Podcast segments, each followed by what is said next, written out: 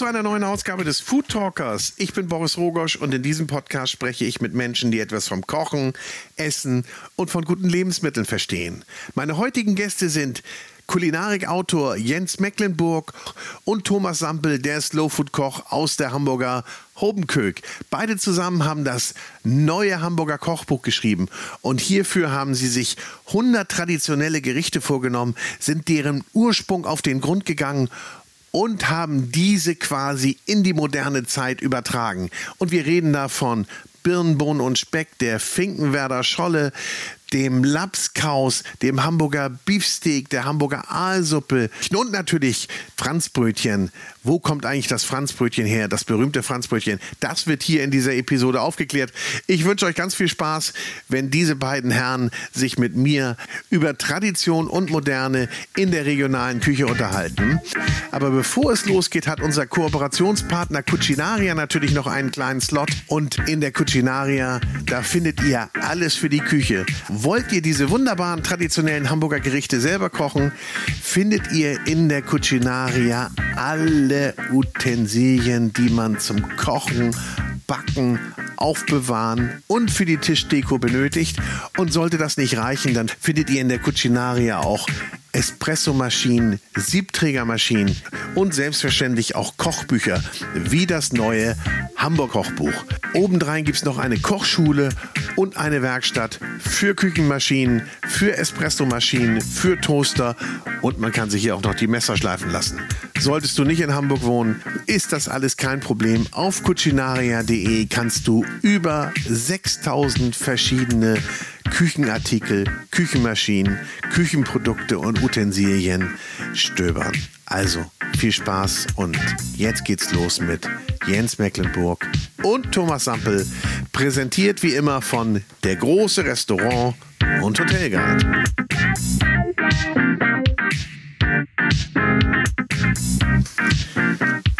Ich begrüße zwei alte Bekannte Thomas Sampel und Jens Mecklenburg. Schön, dass ihr mich heute empfangt, ihr beiden. Hallo Boris. Ja. Guten Tag. Wir, guten Tag. Guten Tag. Wir haben ja schon mal das eine oder andere Stündchen geplaudert und heute habe ich euch zusammen oder ihr mich, je nachdem, wie man das sehen will, und ich habe ein Buch mitgebracht. Das möchte ich mir signieren lassen. Das neue Hamburg Kochbuch. Und guck mal, da steht Thomas Sampel und Jens Mecklenburg drauf. Was, Was für euch? ein Zufall. Was hat euch denn zusammengebracht? Kanntet ihr euch vor dem Buch eigentlich? Mm, ganz bisschen, bisschen, ganz, ganz bisschen. Also nicht, nicht besonders gut, aber das neue Hamburg-Kochbuch beschäftigt sich mit der Kulturgeschichte, in dem Fall der Hamburger Küche, der Darstellung der historischen oder klassischen Rezepte, um sie zu bewahren und dann, so kommt Thomas oder so kam Thomas im Spiel und ich bin im Nachhinein super glücklich, dass Thomas ins Spiel kam. Das bei Traditionsgerichten ja manchmal so die in Vergessenheit geraten, mhm. weil sich der Zeitgeist ändert, weil vielleicht auch eine jüngere Generation da nicht mehr so richtig was mit anfangen kann. Und Thomas ehrenvolle Aufgabe, und die hat er super gut gelöst, war, die traditionellen Hamburger Gerichte da, wo es notwendig ist, zu modernisieren. Und das hat er bravourös getan, finde ich. Hast du schon was nachgekocht? Ja, ich, aber ich muss ja sagen, ich bin ja so einer, der sich inspirieren lässt. Ne? Ich kann ja nicht eins zu eins nachkochen. Ich, ich gucke mir das an und sage, das ist das Original, das ist die Neuinterpretation. Beispielsweise den Lapskaussud. Das fand ich so richtig. Darf man geil sagen eigentlich? Ja, ja darf ja. man. Also fand ich richtig toll. Essen, ja. Das ist dein Podcast. so, ich fühle mich irgendwie zu Gast heute. Wie kommt denn das? Wie kommt denn das? Das liegt an den Gastgeber Qualitäten von Thomas. Ja, ne? ganz genau. Ich frage mich ja eines. Nun hast du diese alten Rezepte ja vor die Nase bekommen. Die kennst du größtenteils, auch wenn du ja kein Original Hamburger bist. So hast du, er nickt. Ja, das macht, ich warte, ich warte jetzt auf die Frage. Das macht es noch verdienstvoller. Ich bin ja, obwohl ja. ich äh, äh, gar nicht in, in Hamburg lebe, sondern woanders in Norddeutschland, aber ich bin ja gebürtiger. Ich bin sozusagen mit der Hamburger Muttermilch groß geworden und auch mit den Hamburger Gerichten. Und er ist ja ein Zugewanderter, so irgendwo aus dem tiefsten Süden, naja, nicht ganz. Ja. Äh, und Ostwestfalen. Ostwestfalen, ja gut, ich gebe zu, das ist schon fast Norddeutschland, ne? Also ist so kurz davor. Kurz vor der Metropolregion. Aber es gibt wenige und äh, wahrscheinlich, also kennt sich Thomas mittlerweile mit der norddeutschen und letztendlich auch mit der Hamburger Küche aus. Also der hat sich so da reinge, ich hätte fast gesagt, gesteigert, reingearbeitet und äh, das finde ich großartig. Ja. Die Frage war ja eigentlich, darf er das überhaupt? Doch. Darf er. Weil er hat sich damit ja schon mal beschäftigt. Es gibt ja noch so ein etwas älteres Kochbuch von mir, die Hamburger Küche. Und ich habe ja damals einmal die Sachen einfach mal nachgekocht und ein bisschen moderner gemacht. Und hier ist ja dieses Mal nicht nur diese Tradition drin und der Klassiker, ja. sondern wirklich so ganz quer gedacht. Ne? Es ist ja immer so, wenn viele Leute bei mir reinkommen in den Laden, also in die Markthalle, in die Hobenkück, dann sagen sie immer, ich hätte ja so Bock. Aber Hamburger Küche, hm, weiß ich auch nicht. Das ist irgendwie immer so schwer und irgendwie immer so fleischlastig. Mhm. Äh, ich mache dann doch irgendwie was anderes. Und es sind ja in dem Buch jetzt auch zum Beispiel äh, Gerichte drin wie eine vegane Leber. Ja, die, so. die, die finde ich, das ist ja mit Pilz, ne? Ja. Also, ich war Pilz, tatsächlich selber auch überrascht, wie lecker dieses Rezept war. Das ja. ist das Witzige, weil du machst ja erst das Rezept und ich habe ja alle Rezepte nochmal von jemandem nachkochen lassen und habe dann nochmal nachjustiert. Ob das wirklich funktioniert? Ich muss ja immer, ne, ich mache ja so und dann zack, zack und dann so. ein bisschen rein.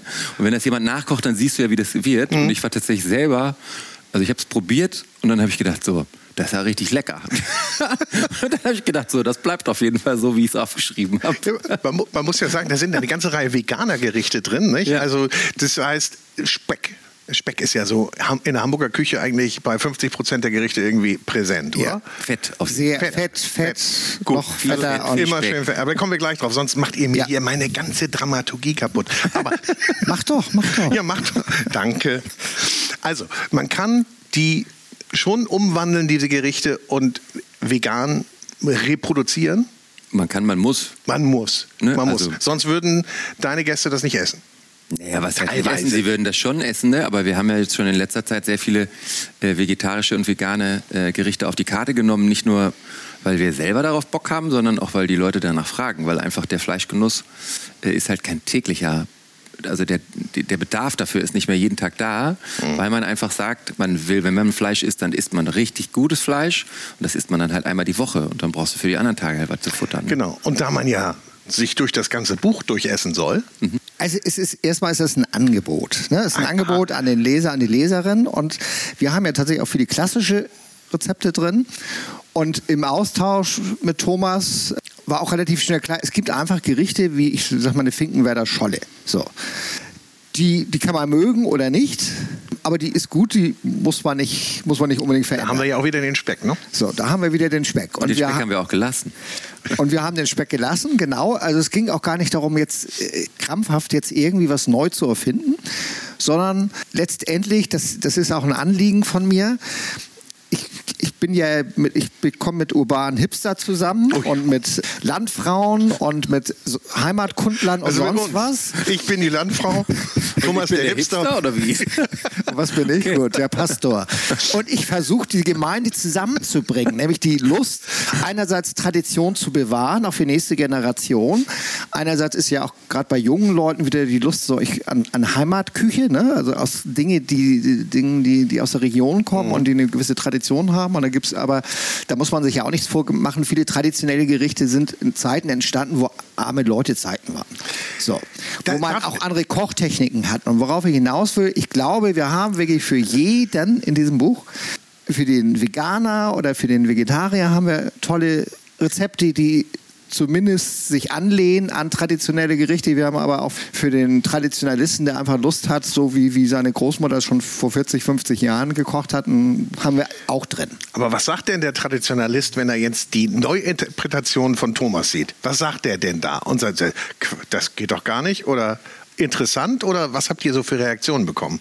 Witzigerweise ist das ja so, dass man das Original ja daneben sieht. Mhm. Ne? Also du hast ja nicht ein neu interpretiertes Gericht und das Original ist verschwunden, sondern du siehst halt immer direkt daneben, was daraus geworden ist. Und das ist ja das Spannende, weil solange du das andere nicht löscht, hat der Traditionalist auch kein Problem damit, wenn das neu bespielt wird, weil es na klar um Erhaltung von Werten und irgendwie auch von alten Rezepten irgendwie geht.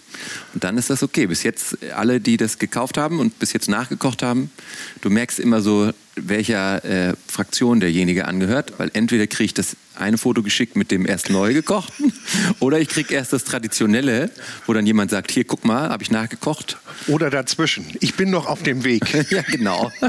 Ich versuche mich. Aber bevor wir jetzt weiter über Hamburger Küche sprechen, müssen wir doch vielleicht erst mal sagen, wie definiert sich denn Hamburger Küche? Weil so berühmt ist die ja nun nicht. Das sagst du. Das sagst du. Also, ich möchte da mal Heinrich Heine zitieren.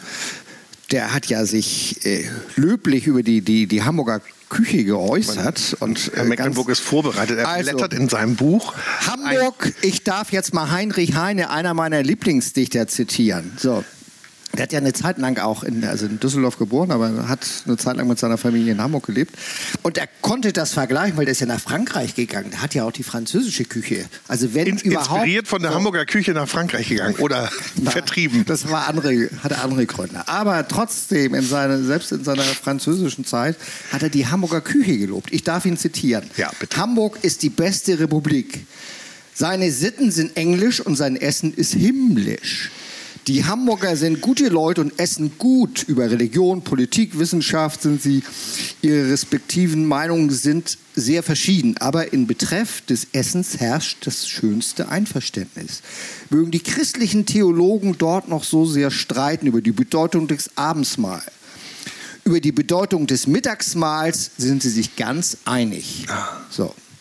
Was war deine Frage? Meine, meine, meine aber ich mutmaße mal, dass Heinrich Heine sich eher in den elitäreren Kreisen bewegt hat und nicht unbedingt in der, sagen, in der unteren Schicht oder äh, wie man so sagt, ja. bei den armen Leuten in Assoziation zu arme Leute essen. Also man kann ja vielleicht mal so, wenn man über Hamburger Küche spricht, muss man über, über Hamburg sprechen. So. so. Und wenn man über Hamburg spricht, dann spricht man auf jeden Fall über die Speicherstadt.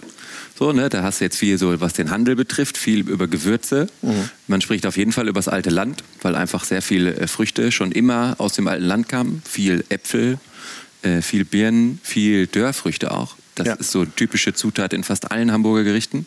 Und dann hast du noch die Filanten, die halt einfach das Gemüse liefern. Und was man nicht vergessen darf, ist, dass diese Region hier, bevor die Kartoffel hier hinkam, war das immer eine Getreideregion. Und deswegen sind die ganz alten Rezepte, sind fast alles Getreideknödel, die hier in der Ecke gemacht wurden. Und deswegen hast du immer Getreide, du hast Fleisch durchs Getreide halt, ne, weil die Kühe wurden dann meistens ja. immer mitgehalten, dadurch viele Molkereiprodukte. Also eigentlich hast du hier schon viel gehabt, Okay. So als Grundbasis an Zutaten, um eine tolle Küche zu machen. Ja. Aber genau, kann man zwei, zwei Dinge so, ne? Also wir, Thomas, wir, Thomas hat das super gesagt. Äh, ja, ihr seid ja gut ab zwei, eingestimmt. Zwei wichtige, Eingespielt. Zwei wichtige Aspekte noch, wenn man es ist immer klar, das kam ja über, über Heine und gutbürgerliche Kreise so und da wurde natürlich anders gegessen. So und natürlich war zu, zu der Zeit im, im, im 19. Jahrhundert waren die meisten Leute arm, auch in Hamburg, und die haben sehr, sehr einfach gegessen. Also, aber Hamburg als Metropole, als frühe Metropole, hat schon immer ganz unterschiedlichen Einflüsse äh, gehabt. Also vom Land, aus Schleswig-Holstein, aus Niedersachsen, aus England, aus Frankreich, aus dem Handel dann, dann später auch mit, mit Südamerika und so weiter. Und das hat sich auch hier in dieser Stadt manifestiert. Und was ich ganz spannend finde, um nur ein Beispiel zu äh, bringen, mit, nehmen wir mal Lapskaus. So, das mhm. hat als Hafenstadt eine große Rolle gespielt, hat eigentlich die Geschichte aus der Seefahrt und war ganz lange ein, äh, sag ich mal, arme Leute gericht, so, für, für den einfachen Seemann. So, und der wohlhabende Hamburger und die wohlhabende Hamburgerin hätte das nie gegessen, weil das ja unter ihrem Stand war. So, da brach eine neue Epoche ein äh, mit, äh, nicht mehr mit Segelschiffen. Und dann wurde der wohlhabende Hanseate auf einmal nostalgisch und erinnerte sich an die angeblich guten alten Zeiten seiner Segelfrachtschiffe. Äh, und erinnerte sich an Lapskaus und auf einmal in seinen Gilden und vereinigten Also so um und Lokalen, bei vor 100 Jahren. genau, wurde auf einmal auch bei den reichen Hanseaten Okay. Lapskaus in Vogue. Ne? Und äh, das finde ich spannend an Essen überhaupt, äh, auch in der Hamburger Geschichte, dass man sehr schön die Geschichte des, des, äh, der Stadt erzählen kann anhand ihrer Esssitten. Und dass aber feststellbar ist, dass irgendwann in bestimmten Epochen sich dann Arm und Mittel und äh, Reich wieder treffen und sich gemeinsam auf äh, eine Speise einigen können. Irgendwann war das sozusagen Gericht für Hamburg. Aber kann man, vielleicht habe ich meine Frage nicht präzise genug formuliert, auch sagen, die Hamburger Küche ist eher deftig. Gut, habt ihr eben so ein bisschen gesagt. Aber was, was macht sie aus? Was, oder wie kann man das so einmal kurz zusammenfassen? Oder sagst du deftig, fettig, Getreide habe ich gerade gehört, viel Fleisch. bisschen Also- Fisch, Fisch habe ich eben einmal nur mit der Scholle gehört. Mehr Fisch habe ich noch nicht gehört von euch. Ja, zählt auch dazu. Zu Fisch kommen wir noch mal. Aber ich versuche mal ja. irgendwie relativ kurz das Ja. zusammenzufassen. Also Hamburger Küche ist auf jeden Fall fettig, ja. Ja. Hamburger Küche ist auf jeden Fall sättigend. Das Ja. ist auch wichtig. Dann ist sie auf jeden Fall immer irgendwie ein bisschen süß. Ne, weil es kommt immer irgendwie so, in jedes Rezept kommt irgendwie so ein bisschen Süße mit rein. Wir hatten gerade Störobst. Ja. Mhm. Und sie ist auch sehr häufig so gemacht, dass es viel um so haltbare Sachen geht. Ja. Also Fisch, der eingemacht ist, ne, der in Essig eingelegt ist oder Fleisch, was gepökelt ist. Ne? Weil das spielt hier tatsächlich auch eine riesengroße Rolle. Ja, und dieses Haltbarmachen, ich meine, wir sprechen über eine Zeit, wo es überhaupt nicht, es gab keine Kühlmöglichkeiten. Genau. Das Alles musste, musste, haltbar gemacht werden. ja. Oder hat man dann auch, im, äh, um kurz zum Fisch zu kommen, aber um in der Reihenfolge zu bleiben, dieses Broken, dieses gebrochene Süße, ne? das ist was ganz Typisches für Hamburger, äh, für, Hamburg, aber für den gesamten norddeutschen Raum, nehmen wir nur Bärenbohnen und Speck. Ja. So dieses, das, da haben wir süße Komponenten, wir haben salzige Komponenten drin und äh, das ist so was, was ganz Typisches. Das hat viel mit dem Norden zu tun, hat aber auch das, was Thomas gerade angesprochen hat, mit einfach den Lebensbedingungen von Lebensmitteln zu tun.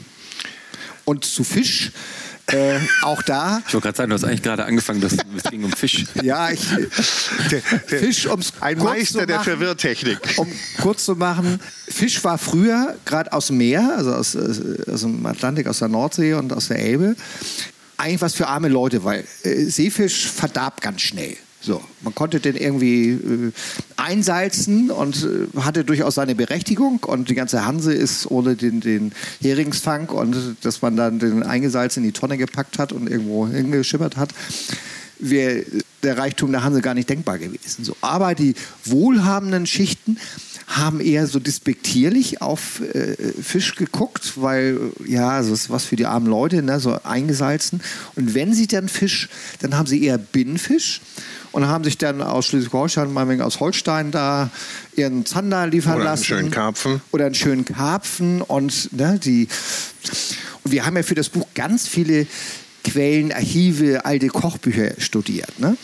Und spannend fand ich, ich weiß gar nicht mehr aus welchem Kochbuch, aber auf jeden Fall frühes 19. Jahrhundert, da, ging's, da ließ sich dann die Kochbuchautorin aus, dass ja so, so Heringssalat, das war dann schon so was Besonderes, gerade für, für Silvester, aber eher so auch für die ärmeren Schichten, dass das ja eigentlich für ihre Schichten gar nicht sei, aber es hätte seine Berechtigung, weil auch der einfache Mann soll ja irgendwie nicht hungern.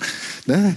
Und, aber wenn in ihren Kreisen Heringssalat gemacht wird, dann muss er natürlich angereichert werden. Und dann kommen, ich habe es nicht mehr genau im Kopf, irgendwas zwischen 23 oder 27 Zutaten noch dazu. Von Kalbfleisch und Kapern waren damals unheimlich teuer und äh, alles, was es irgendwie Also alles- an Luxus Okay. und ich kann ja, ich kann ja als kulinarischer Autor so im, im, im, nicht ganz so gut wie, wie Thomas, aber so annähernd kann ich im Kopf, weiß ich sofort, wenn, wenn ich irgendwelche Zutaten lese und du sie vermengst, was dabei rauskommt. Ne? Und das muss fürchterlich geschmeckt haben. Was glaubt ihr denn, bis, wie lange es dauert, bis sich so ein Gericht dann etabliert und dann auch festsetzt? Weil wir haben ja, wenn ich mal in das Buch schaue, da gibt es zum Beispiel das Hamburger Beefsteak. Nicht? Das ist ja gar kein Hamburger Beefsteak, ist ja keine Hamburger Erfindung. Das kam ja auch irgendwann rübergeschwappt. Wie lange dauert sowas, bis so ein Gericht dann so etabliert ist? Habt ihr da so ein Gefühl für bekommen bei der Recherche? Also ich glaube so, ich kann das immer so an meinen Gerichten festmachen, ne, die ich so in meinen Restaurants bis jetzt gekocht habe. Und das ist immer so, wenn so ein Gericht über mehrere Jahre auf so einer Speisekarte ist, dann bedeutet das schon viel. Und wenn es halt so schwappt, ne? wenn es halt Leute gibt, die das kopieren oder Leute gibt, die das genauso nachkochen.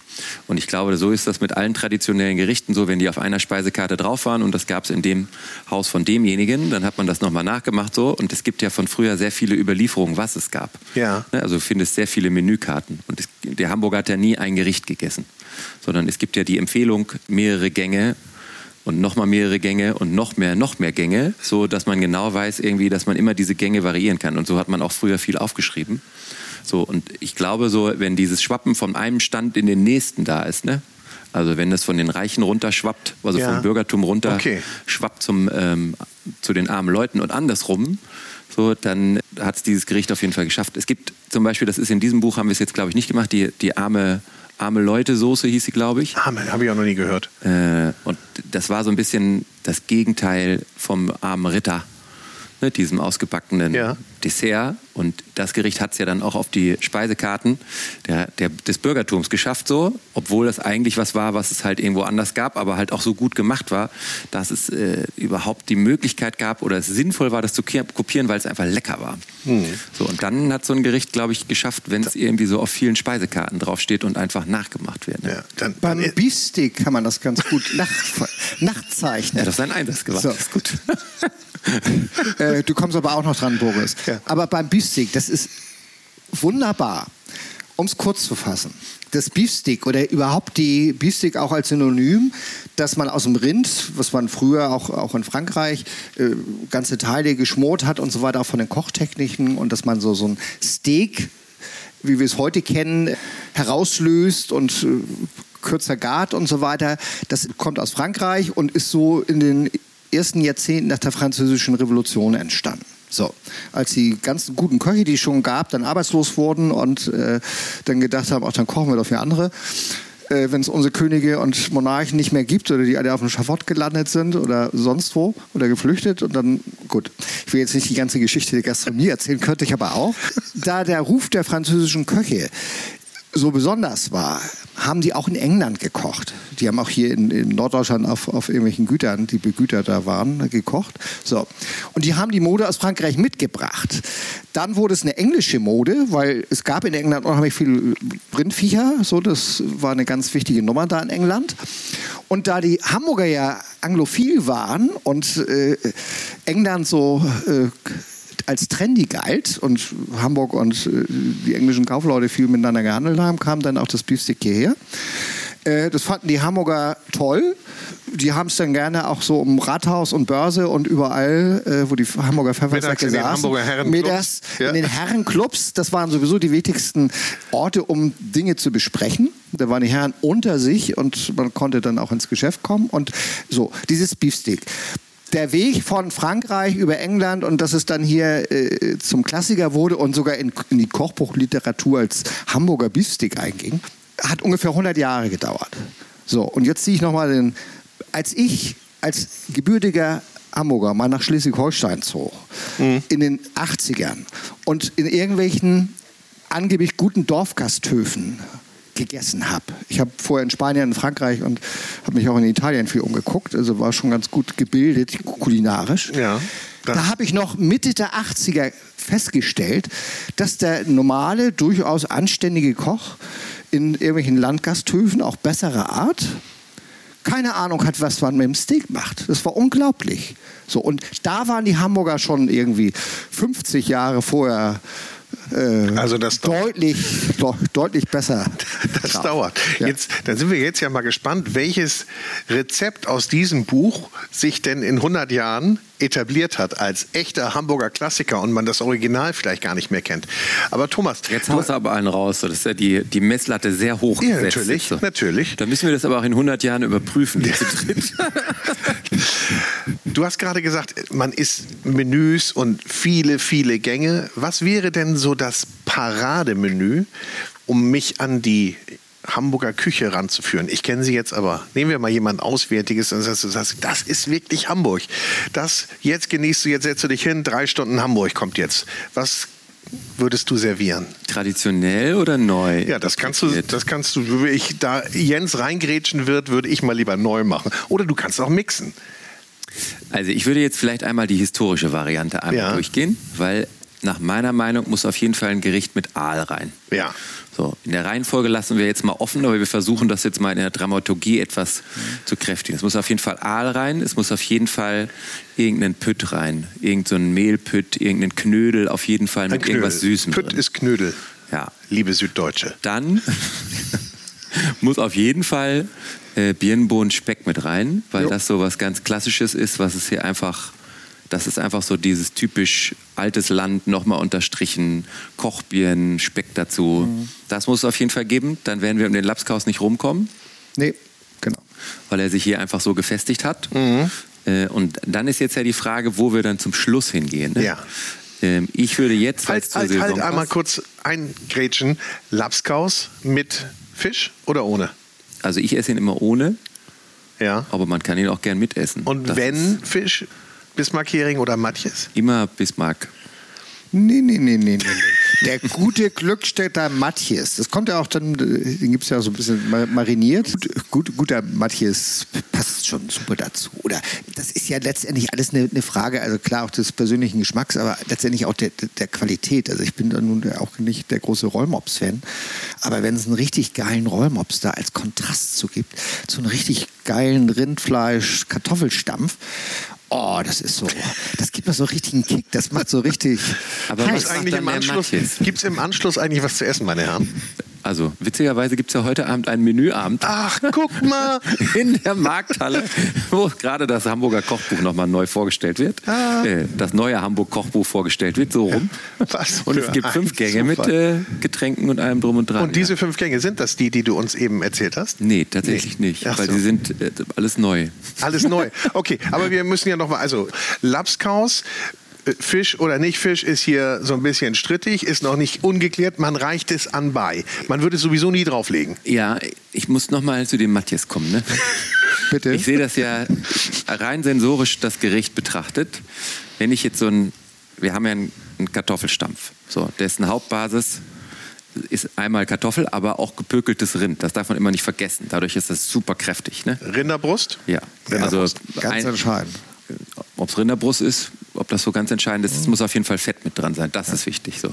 Das vermengt. So. Da muss noch nicht mal Beete mit rein, rote Beete, sondern das ist einfach nur so ein grauer, grauer Matsch. So, dann kommt die rote Beete dazu, die meistens dann als Salat oder mit drin. Ja. So, dann kommt das Ei dazu, wieder Fett. So, jetzt haben wir Grundzutaten. Eine Gewürzgurke gibt ein bisschen Säure. Ja, stimme ich zu. Aber jetzt noch so ein fettiger Matjes? No chance. Das muss auf jeden Fall ein guter, ist egal, ob es jetzt ein Rollmops oder Bismarck-Hering ist, weil die Machart ist dieselbe. Ja. Es muss auf jeden Fall ein sauer eingelegter Ja. Hering sein. Und der muss so eingelegt sein, dass nicht die Säure dominiert. Da stimme ich dir zu. Da gibt es viel Schrott auf dem Markt. Also er muss wirklich ausgewählt sein. Und dann ergibt dieses Gericht Harmonie. Und du hast recht, der Fisch kommt niemals in diesen heißen Brei rein, weil das ist nicht so von Vorteil für Nee, den Geschmack des Gerichts. Und Ich hab- muss, hab ich die ich muss, äh, Entschuldigung, Boris, das muss jetzt, das, das geht ja nun gar nicht, ne, als gebürtiger Hamburger. Also über den Fisch, das lassen wir jetzt mal so stehen. Ich finde, das hat Thomas wunderbar analysiert. Aber ohne rote Beete. So, ich bin ja zu allen Schandtaten bereit. Aber Lapskaus, also du weißt ja, wir haben ja auch ein Laps, Lapskaus-Buch geschrieben. Wir sprachen drüber. Und wir haben ja nun überhaupt die Kompetenz, wenn es irgendwie um Norddeutschland oder nordeuropäische Kulturtradition, essbare, essbare Art, da sind wir einfach super äh, im Bilde. Und wir haben ja Lapskaus auch untersucht in Wales und Schweden und äh, Liverpool und sonst wo. Ne? Und bis zu den letzten Hebrideninseln sind wir gekommen. So, was ich sagen will, wenn es ein, eine norddeutsche Region gibt, wo Lapskaus mit rote Beete verbunden ist, dann ist es Hamburg. Ne? Also, als eine der Welthauptstädte, es gibt drei, ne? Liverpool, äh, Bremen und Hamburg. So, Bremen auch? Bremen auch. Wie haben dich, die, sich die denn reingemogelt? da? Das lassen wir jetzt mal, das führt jetzt zu weit. So, aber rote Beete, also das ist ganz entscheidend. Kein Hamburger Lapskaus ohne rote Beete. Okay, habe ich die Gurke eben verpasst oder wo Nee, war die die Gurke Gurke? war schon Ah, dran. Die, die, die, ist, die, ist die dran oder drin? Nee, dran. Die ist auch nur Das dran. kommt immer drauf an. Manche Rezepte, wenn du ein bisschen, also es kommt immer drauf an, was du machen willst. Manchmal machst du ein bisschen was von dem Sud rein, um so ein bisschen Würze rein. Das kenne ich nämlich, genau. Witzigerweise ist ja das mit dem Lapskaus so, wenn du jetzt so vor zehn Jahren noch so einen Koch hier in der äh, wunderbaren Hansestadt gefragt hättest, mach mal Lapskaus auf deine Karte, dann hättest du, glaube ich, zum größten Teil immer so, nee, habe ich keinen Bock drauf, irgendwie als Antwort gekriegt. Wann Weil ja diese? Ja? ja, das, das hat sehr lange gedauert, so bis, ich sag mal so unter den Hamburger Köchen, man wieder gesagt hat, man hat Bock drauf, so, ne? Das ist ja auch so, das letzte Restaurant, was ich irgendwie gemacht habe, da ähm, wurde ich für belächelt, ne? Dass es dann hieß, so wie du machst jetzt Hamburger und regionale Küche und mm, so und Naja, man musste da so ein bisschen. zwischenzeitlich machen es ein paar andere jetzt auch. Ja, inzwischen machen das ein paar andere und inzwischen ist es halt auch wieder nett, das auf der Karte zu haben, weil es auch ein schönes Gericht ist. Ne? Ja. So, und das ist schon gut. Da ist Thomas definitiv Avantgarde hier in der Hansestadt. Sonst würde Obwohl er er ja, er zugezogener ja, ist. Also da brauchen wir erst und zugezogen. Um, Du hast ja vor, um auch im Vorwege gesagt, ich möchte gerne fünfmal erwähnen, dass er ja kein Hamburger, sondern ein zugezogener ist. Ja, aber das ist doch schon. Aber das ist doch sensationell. Und das finde ich ja auch das Spannende, auch an- also an traditioneller Küche, aber auch an der Weiterentwicklung. So wie wir jetzt eben in Anführungszeichen gestritten haben über, über ob nun rote Beete im Lapskaus oder mit äh, Matjes oder nicht. Der Norddeutsche, das hängt natürlich mit seiner protestantischen Herkunft zusammen, neigt ja dazu, so über Essen nicht so viel zu reden. Ne? Also mental sind mir so die Katholiken da viel, viel lieber so, ne? Die können über die Stränge schlagen, dann beichten sie und dann ist alles wieder gut. Und der Norddeutsche muss das noch ein bisschen lernen, weil ich glaube, dieses, äh, und das versuchen wir ja auch mit meinem Buch, was ich eingangs auch sagte, die Leute wieder ins Gespräch zu bringen. Und dann dürfen sie auch sagen, das von Thomas, das, diese, diese neumodischen Kram mag ich nicht oder das finde ich super und das alte mag ich nicht oder das ist mir zu schwer oder äh, ich habe auch äh, natürlich mein Netzwerk und habe schon viele Reaktionen bekommen und die waren überwiegend positiv und dann gibt es eben Leute, auch jüngere Leute, die dann ganz bewusst mal das Traditionelle wieder weil es so selten gekocht wird. Und dann gibt es teilweise wieder die Älteren, die sich mal an das Neue ranwagen. Und das ist doch das Tolle, das, das, das, wenn, man, äh, wenn man was bewegen kann, wenn man die Leute ins Gespräch bringen das, kann. das regt ja total an und es, es macht ja auch wirklich Spaß, auf die Spuren von diesen Gerichten zu gehen. Dann nehmt ihr den Leser ja auch mit auf die Reise. Also das ist jetzt nicht irgendwie so klappentextmäßig gesprochen, sondern ich finde das wirklich so. Ich finde das wirklich beeindruckend. Aber ich möchte eben einhaken bei dem, was du gesagt hast, dass der Hamburger ja nicht so gerne über Essen redet.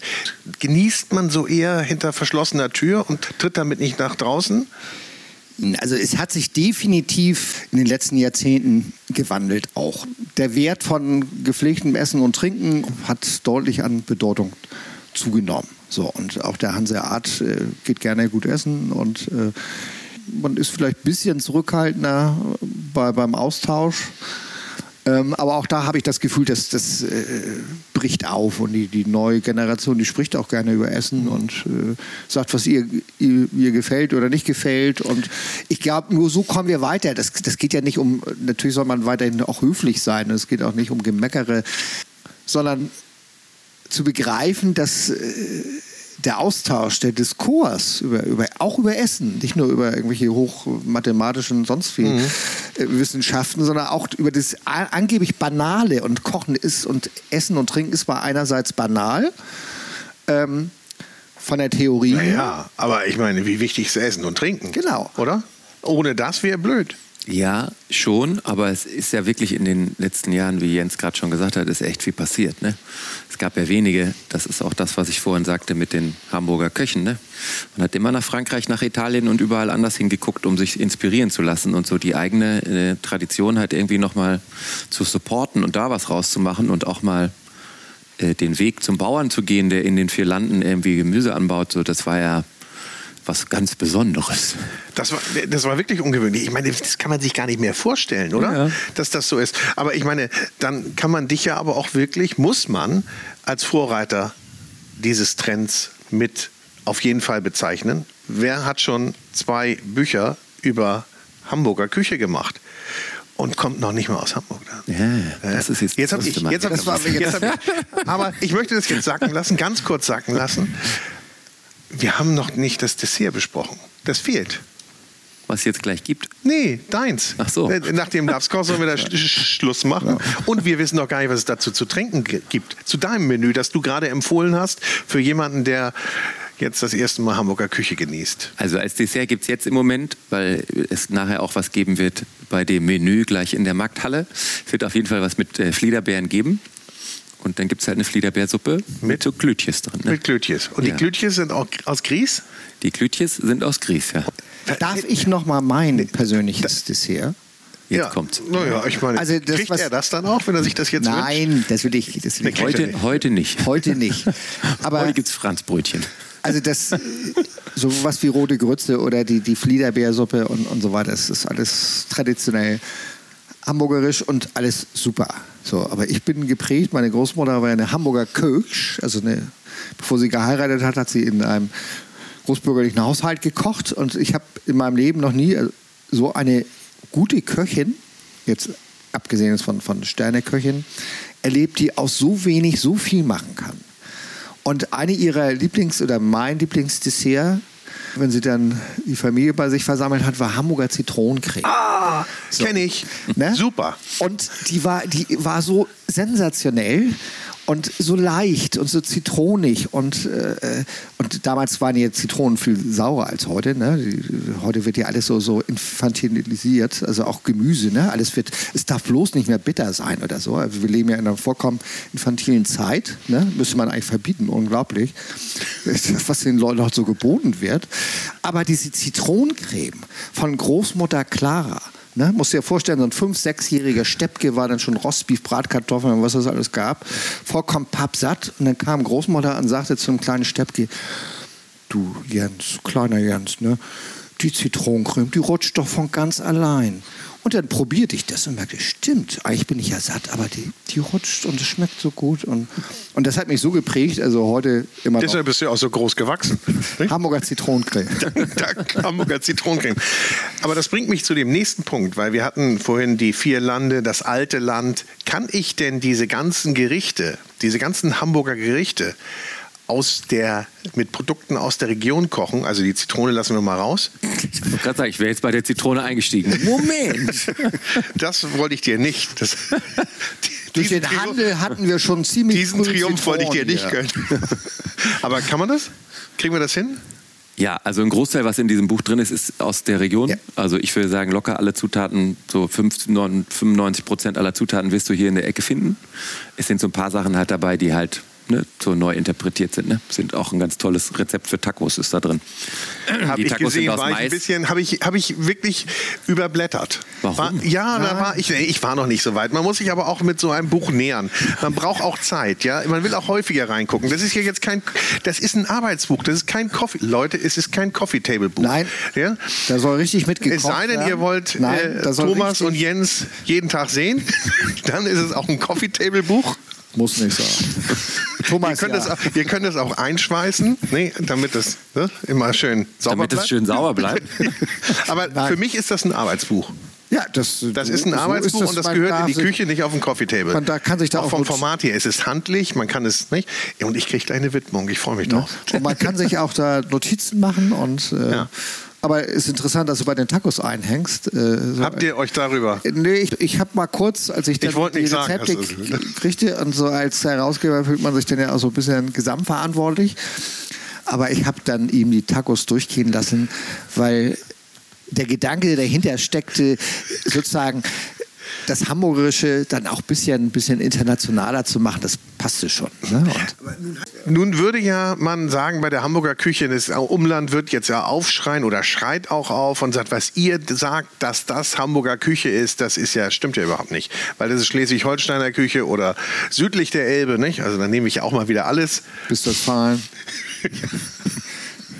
Wohl was Westfälisches ist nicht drin. Nein. Kann man denn eins sagen, dass es wirklich nur Hamburg oder in Hamburg erfunden wurde? Es gibt, es, grundsätzlich muss man sich klar machen, bei, bei Essen und äh, Gerichten gibt es so gut wie nichts, was man beim Patent an, anmelden kann. So. Aber man kann es So. ja zurückführen auf. Ja, aber zurückführen, auch da ist es schwierig. Oder meinst du, wer am lautesten schreit, der wenn ich äh, mit irgendwelchen Heimatforschern oder Forscherinnen mich dann über den Dithmarscher Mehlbüttel oder sonst was unterhalte und sie sagen, ja, der erstes Mal ist er bei uns aufgetaucht, dann bin ich zufällig irgendwie zwei Wochen später im Baltikum und stelle irgendwie fest, dass diese Art der Zubereitung schon 150 Jahre früher in, im Baltikum anzutreffen war. Also will sagen, es gibt keine Erfindung. Das Entscheidende ist, was traditionell ist, dass es hier angesiedelt wurde, dass es hier gegessen wurde und dass es im Alltag oder zu Festivitäten eine Rolle spielte. So. Und große Städte, die ziehen allerlei Einflüsse ran. Aber es gibt tatsächlich auf ein Gericht sind wir gestoßen, was auch von, den, von der Quellenlage her definitiv nach Hamburg gehört, das ist nämlich das Franzbrötchen.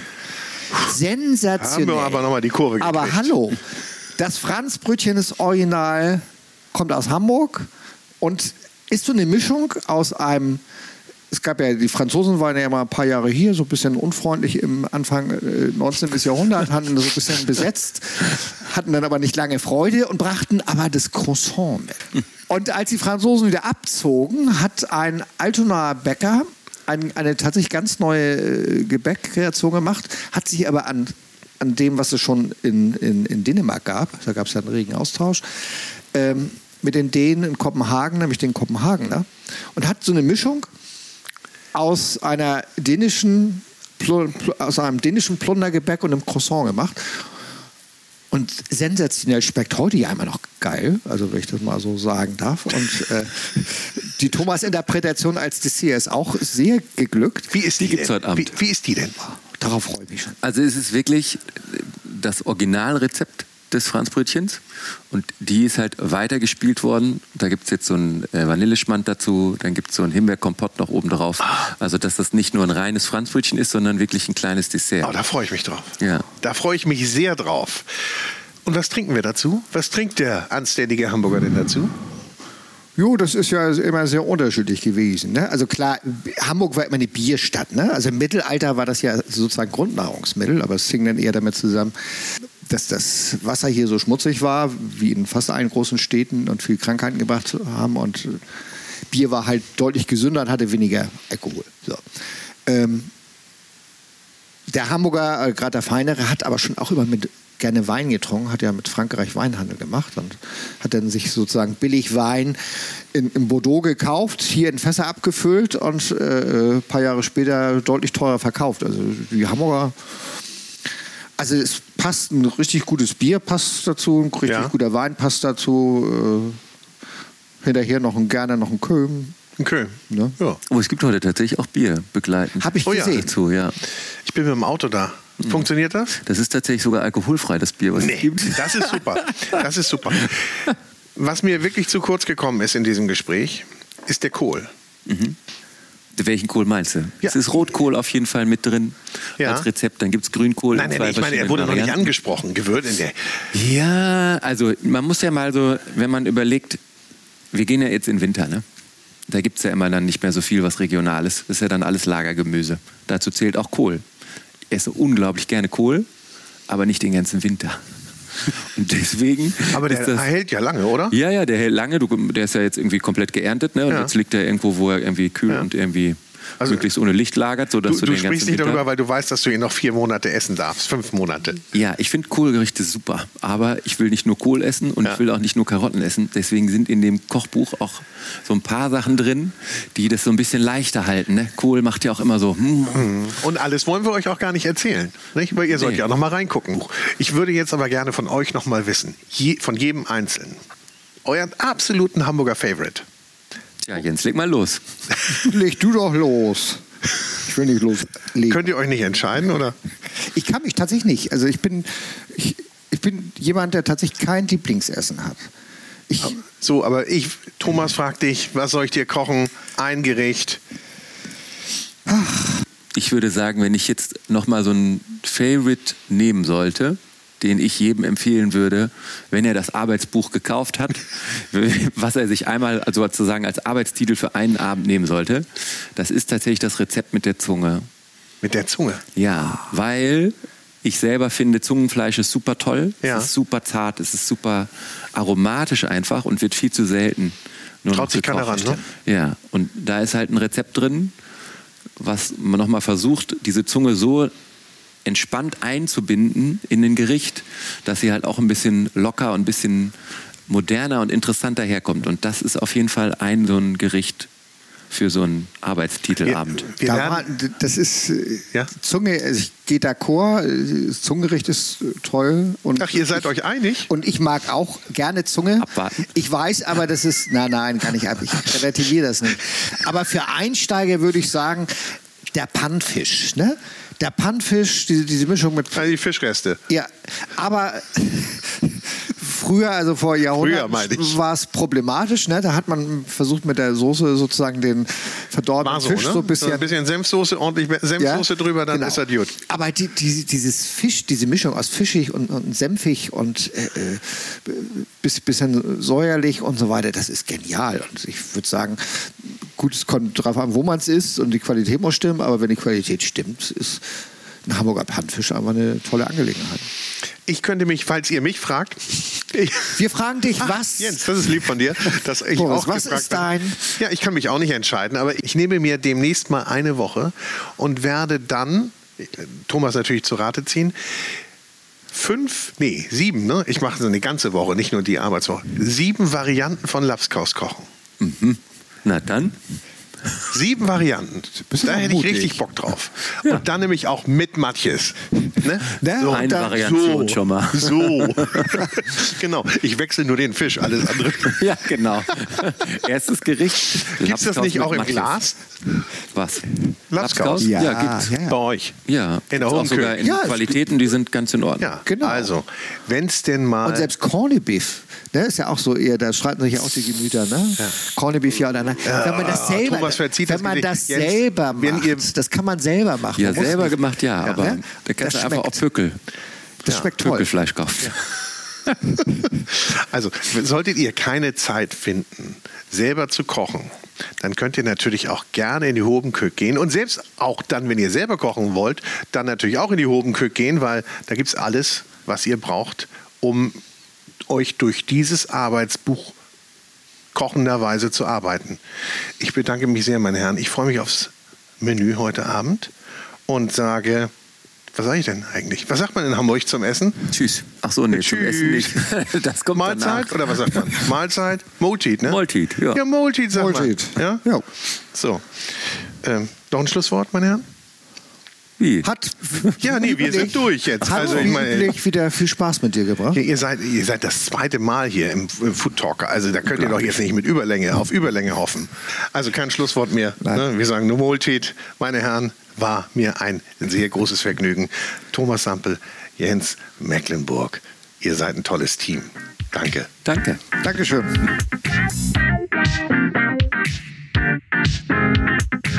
So, das war's mal wieder. Herzlichen Dank fürs Zuhören beim Food Talker, den du mit freundlicher Unterstützung des großen Restaurant- und Hotelguides hörst. Ein Guide für Gäste mit Information und Inspiration. Für Menschen mit Leidenschaft für kulinarischen Genuss. Ich wünsche, äh, ja, viel Spaß. Bis zum nächsten Mal. Tschüss.